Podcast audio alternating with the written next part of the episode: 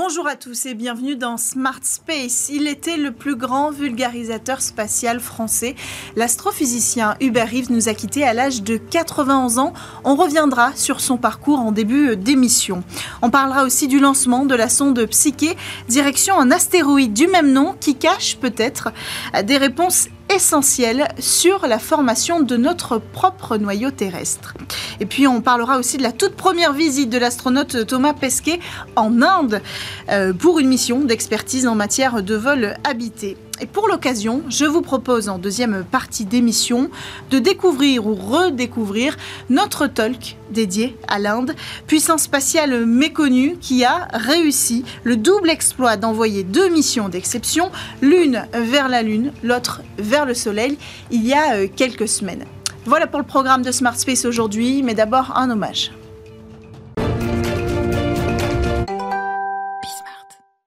Regarder loin, c'est regarder tôt. C'est avec cette citation qu'Hubert Reeves décrivait l'espace-temps. Le célèbre astrophysicien est mort vendredi dernier à l'âge de 91 ans, conteur enjoué de l'histoire de l'univers, célèbre pour son travail de vulgarisation scientifique, mais aussi pour ses recherches sur la composition chimique des étoiles. D'abord conseiller scientifique à la NASA Institute for Space Studies, il rejoint l'Europe comme maître puis directeur de recherche au CNRS. Il sera professeur, auteur, mais aussi président d'honneur de l'association Humanité et Biodiversité, car l'astrophysicien était aussi un fervent défenseur de la Terre. Hubert Reeves a laissé une marque indélébile dans la mémoire du grand public, comme dans celle de la communauté scientifique qui lui a rendu hommage euh, toute la semaine. Les obsèques de l'astrophysicien seront d'ailleurs ouvertes au public le 25 octobre prochain à Paris. Top départ de la mission Psyché qui entamait vendredi dernier son voyage vers un astéroïde éponyme, un objet d'environ 230 km et composé principalement de métal, en grande partie du fer et du nickel. La sonde emporte trois instruments scientifiques sophistiqués pour étudier l'astéroïde. Les scientifiques espèrent en apprendre plus sur le noyau des planètes rocheuses, comme la nôtre, et bien, euh, ou bien encore répertorier un nouveau type de corps céleste encore totalement inconnu. Pour ce voyage, la sonde utilise euh, un mode de propulsion innovant, quatre propulseurs à effet Hall qui produisent une lumière bleue caractéristiques. Précisément, les panneaux solaires de Psyché convertiront euh, et convertissent déjà la lumière en électricité. Cette électricité est ensuite utilisée par les quatre moteurs pour accélérer et expulser les ions d'un gaz qui eux-mêmes sont ensuite accélérés en passant euh, au travers d'un champ électrique. La sonde restera un peu plus de deux ans en orbite autour euh, de l'astéroïde pour l'étudier en alternant entre plusieurs altitudes. Mais le voyage sera long car la sonde n'atteindra pas son objectif avant 2029. Dernière actualité, première visite en Inde pour Thomas Entre Delhi et Bangalore, l'astronaute a rencontré les membres de l'Agence spatiale indienne pour la célébration de la coopération indo-française dans l'espace, une coopération démarrée en 1963. Sur place, l'astronaute a pu visiter les infrastructures spatiales de l'Inde, mais aussi euh, des écoles et des lycées français. Mais Thomas Pesquet s'est aussi rendu sur place pour une mission d'expertise technique auprès de l'ISRO, l'Agence spatiale indienne, qui travaille au développement de sa capsule de transport euh, de passagers vers l'espace. L'occasion pour lui de rencontrer ses futurs collègues astronautes indiens en plein design de leur capsule. Alors à l'occasion de cette visite, je vous propose de découvrir ou bien de redécouvrir dans Smart Space notre talk dédié à l'Inde qui, euh, début septembre, était sous les feux de tous les projecteurs après avoir réussi coup sur coup une mission en direction de la Lune et du Soleil. C'est parti. La Lune, le Soleil, Mars et bientôt Vénus. L'Inde prend position sur l'échiquier du secteur spatial international.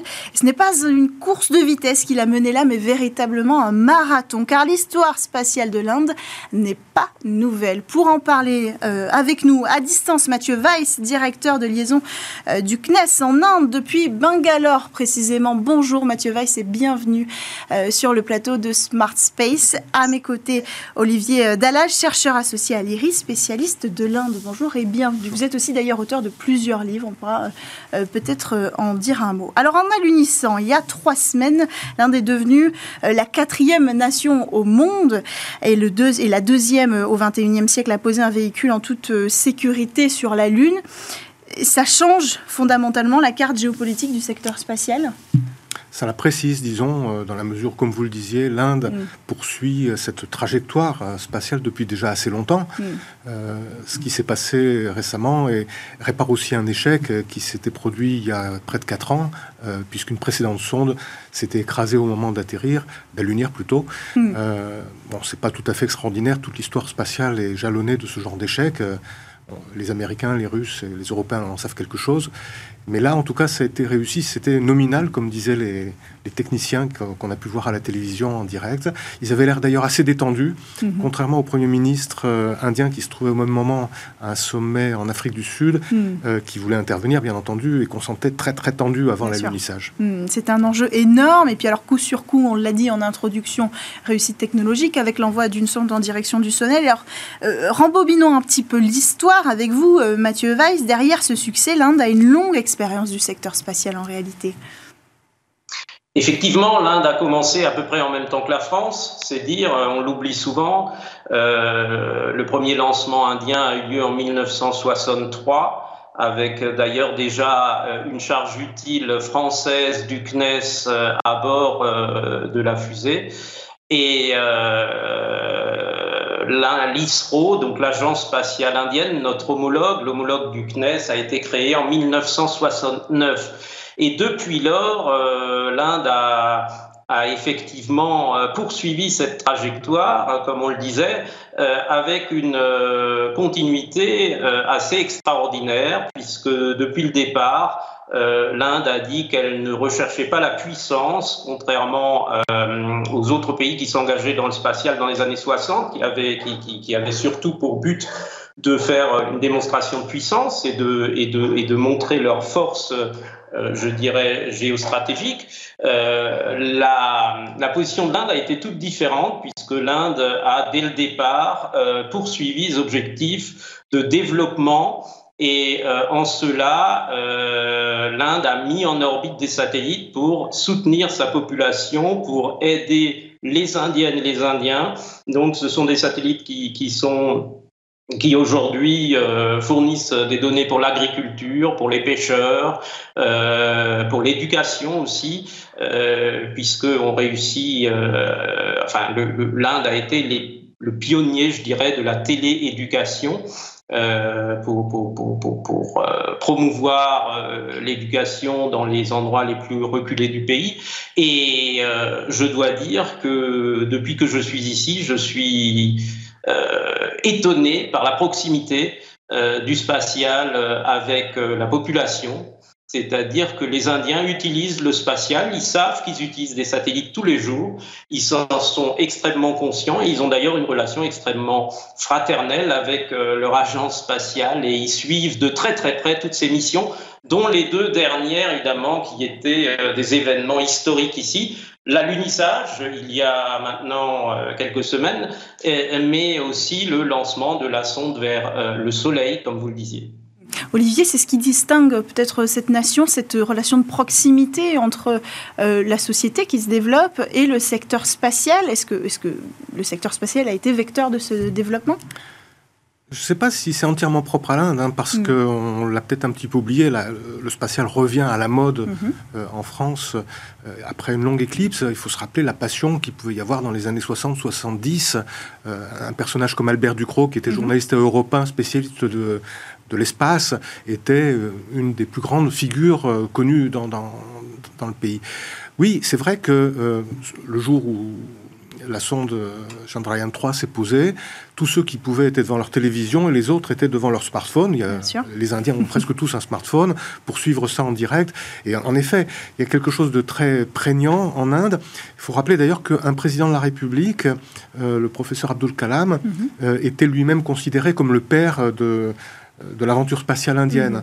Et donc, euh, oui, tout ça rapproche beaucoup les Indiens de mhm. ce qui se passe en ce moment. Puis, euh, le rêve de l'espace, c'est quand même pas mhm. propre ni à l'Inde, ni à la France, ni à qui que ce soit, c'est humain. Euh, on, a vu quelques champs d'application. J'aimerais bien qu'on les développe un tout petit peu. Alors, on a parlé des satellites qui sont très développés, satellites de communication euh, du côté de l'Inde. Qu'est-ce qu'on peut euh, citer encore comme champ d'application dans le secteur spatial euh, indien?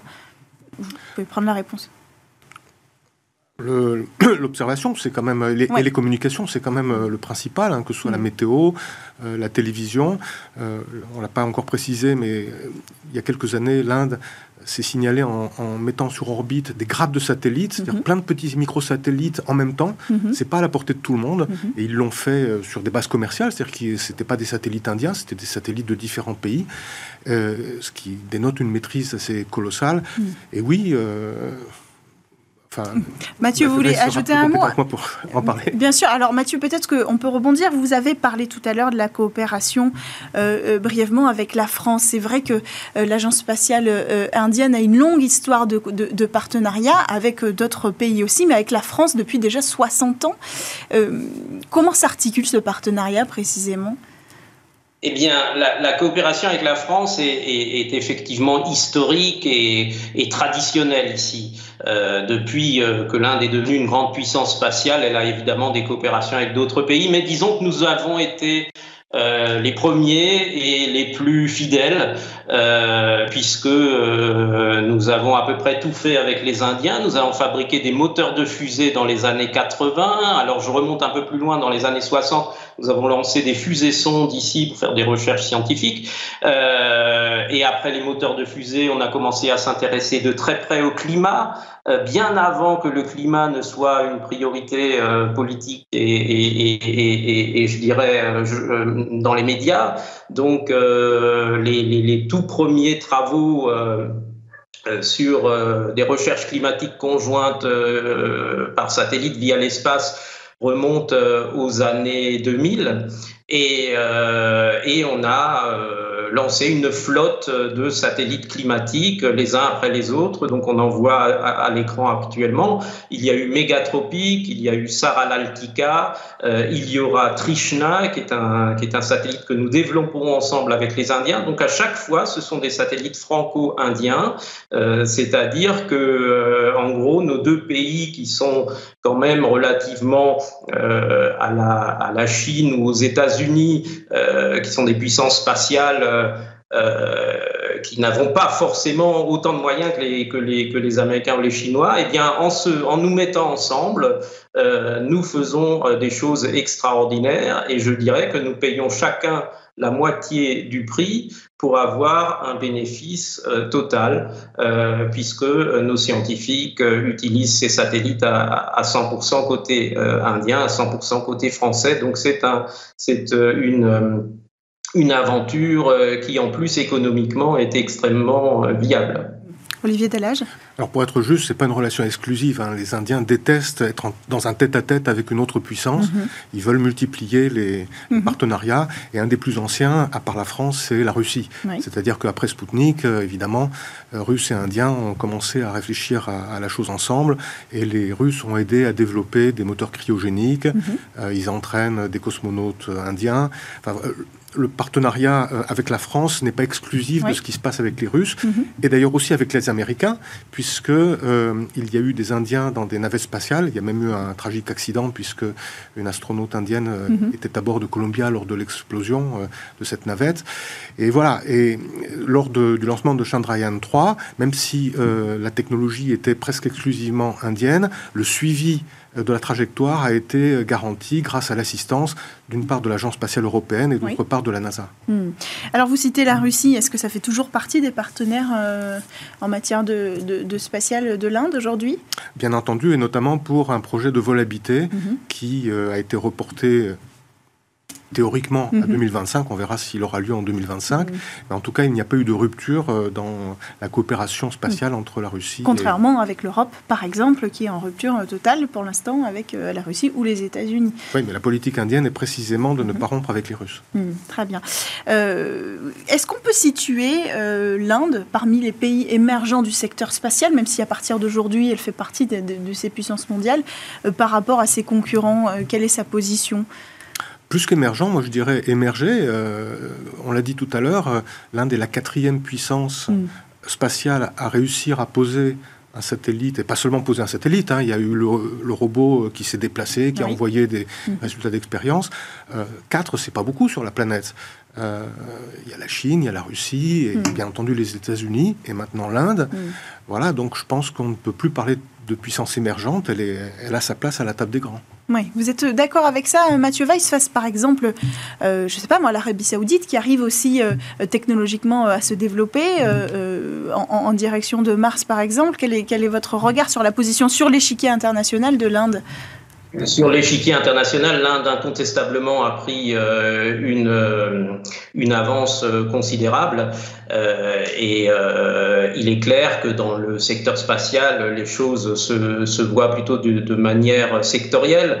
Donc l'Inde aujourd'hui est active dans tous les secteurs, que ce soit l'observation de la Terre, les télécoms, la navigation, les sciences, mais aussi la défense et les programmes spatiaux militaires. Donc l'Inde a un spectre complet euh, de compétences spatiales, ce qui n'est pas le cas euh, d'autres pays euh, que vous appelez émergents, mais ce qui est le cas uniquement de, ben, de gens comme les États-Unis, la Chine et l'Agence spatiale européenne. Avec quel budget elle a réussi ces exploits, l'Inde, en matière de spatial? Un budget assez austère et serré. on a lu un peu partout que le coût total de la mission Chandrayaan 3 hmm. était inférieur au coût de réalisation du film Interstellar euh, par Nolan. D'accord. Donc ça donne quand même une idée. Il y a deux aspects euh, que je vois dans, dans cette capacité de tenir les coûts. L'un, c'est que les salaires indiens sont moins élevés que ceux euh, qui sont en vigueur en Europe ou aux États-Unis, par exemple. Mais également, il y a une tradition indienne de ce qu'on appelle là-bas le jugad. C'est le système D, la débrouillardise. Ça ne veut pas dire que c'est fait au rabais. Ça veut dire qu'on cherche l'efficacité avec des moyens très très frugaux. C'est la frugalité, si vous mhm. voulez. De la même façon que les médecins euh, et les techniciens ont mis au point un électrocardiographe portatif euh, dans, qui tient dans une petite mallette qui permet aux médecins de campagne d'effectuer des électrocardiogrammes mhm. en dehors de tout centre médical. Eh bien, ce, cette même, ce même souci d'efficacité, de frugalité est quand même au cœur aussi du programme euh, spatial hmm. indien. C'est ce qui explique peut-être euh, euh, qu'autant de projets, alors voient le jour aujourd'hui, mais évidemment, ces, deux derniers projets dont on a pu être témoin, ils datent d'au moins dix ans, hein, le temps que, que, se mette en place la mission, mais avec un budget qui est équivalent, alors j'ai regardé un petit peu, à celui de l'Allemagne, 1,5 milliard, 1,6 milliard pour l'Allemagne. Alors évidemment, l'Allemagne s'inscrit dans un autre contexte puisqu'elle participe au budget de l'Agence spatiale européenne, mais c'est quand même intéressant de voir qu'avec euh, la même somme, on arrive à réduire les coûts dans, ce pays-là, et c'est ce qui le démarque aujourd'hui et qui en fait un bon partenaire pour, pour d'autres pays comme la France d'ailleurs. Oui, pour les raisons que j'ai indiquées, il y en a peut-être d'autres, mais ce mm. sont les deux principales à mon mm. avis. C'est aussi un atout pour euh, la France dans cette collaboration d'arriver à mener à bien euh, des missions technologiques à moindre coût Évidemment que c'est un atout. Il y a peut-être quelque chose que je voudrais ajouter par rapport à ce qui a été dit, c'est que les Indiens font leur mission dans des calendriers beaucoup plus serrés que les nôtres, et donc euh, en travaillant plus rapidement, ça coûte moins cher. Euh, je pense que, euh, vous savez, euh, nous apprenons euh, de cette coopération avec les Indiens. Il ne faut pas s'imaginer que l'échange ne va que dans un sens. Bien au contraire, je dirais qu'actuellement, l'échange va euh, presque plus dans le sens de l'Inde vers la France. Parce que pour nous, c'est extrêmement intéressant de travailler avec des gens qui ont d'autres méthodes d'ingénierie, d'autres méthodes de simplification des process, de, de, de rationalisation. Euh, je voudrais dire qu'on parle souvent du New Space, vous savez, en disant euh, le New Space réinvente le spatial parce qu'ils ils font les choses simplement, ils font les choses avec, euh, disons, ils popularisent le spatial parce qu'ils arrivent à utiliser peut-être des, des, des, des, produits, des, des, des sous-systèmes euh, qui, qui existent sur le marché et, euh, et, et, et ils ont euh, des il, change les compétences, eh bien, euh, le New Space, finalement, ça existe en Inde depuis le début. C'est-à-dire que ce, ce qu'on appelle le Jugad, c'est euh, le même état d'esprit que le New Space. Je voudrais ajouter qu'il euh, y a probablement d'autres facteurs d'environnement qui expliquent ça. L'un, c'est la qualité des, écoles d'ingénieurs publics qui ont été créées dans les années 50 et qui aujourd'hui produisent depuis quelques générations des ingénieurs de haut niveau. Et le deuxième élément que je vois, c'est une culture mathématique propre à l'Inde du Sud, qui est très développée. C'est d'ailleurs pas un hasard si à la tête de toutes les grandes entreprises américaines de technologie, on trouve souvent des Indiens ou des gens d'origine indienne. Mhm. Et cette, ce, bain, cette culture mathématique, probablement, a facilité la génération d'ingénieurs qui ont contribué au succès de cette conquête spatiale. Et l'essor technologique euh, qui en ressort. Alors la prochaine étape pour l'Inde, c'est quoi? Le vol habité, vous l'avez dit tout à l'heure? Alors, ce sera, euh, autant que je sache, euh, le projet d'un vol habité, pour mm. l'instant, est en coopération d'un côté avec les Américains, de l'autre avec les, les Russes. Mm. je n'ai pas connaissance d'un programme à brève échéance permettant d'envoyer des êtres humains dans l'espace qui serait entièrement contrôlé par l'agence spatiale indienne, l'ISRO. Mm-hmm mais peut-être dans une étape ultérieure, oui. Mathieu Weiss euh, là, je me permets de rectifier, le, projet de volabilité est purement indien euh, et euh, il aura lieu effectivement, il est annoncé pour 2025, il n'y a absolument pas de contribution des Américains, il y a certes l'entraînement des astronautes qui est fait en Russie et il y a un support de la France pour tout ce qui est médecine spatiale. Euh, puisque nous sommes euh, au niveau de l'Agence spatiale européenne les garants et les, responsables de la médecine spatiale pour les astronautes européens. Mais le projet Gaganyaan est un projet purement indien et avec les technologies indiennes, il est prévu de démontrer que l'on a euh, l'ensemble des compétences pour lancer un humain dans l'espace et le ramener sur Terre de manière saine et sauve. C'est d'ailleurs ce qui a été annoncé par le Premier ministre Modi et, et, et, qui constitue, je dirais, une étape historique dans le développement du spatial indien. Hmm. Est-ce qu'on a, mais donc on a les moyens financiers d'aller chercher cette étape historique, comme vous l'avez dit, qui est quand même qui nécessite un autre palier hein, technologique pour arriver à ramener des hommes euh, d'une mission dans l'espace? Il y a dix ans, et euh, le budget de, consacré au spatial était euh, un peu moins euh, enfin, était, beaucoup moins que la moitié de ce qu'il est aujourd'hui. Donc les moyens financiers, oui, euh, si on a des ambitions, euh, on met en place les moyens financiers, c'est ce qui a été fait. Olivier Dalla, je rappelle que vous êtes chercheur associé à l'IRIS, spécialiste de l'Inde. Merci d'avoir pris le temps d'échanger avec nous sur ce plateau et merci à vous. Mathieu Weiss, depuis l'Inde, directeur de liaison au CNES. Merci à tous de nous avoir suivis. On se retrouve dès la semaine prochaine sur Bismart à la production Lily Zalkind.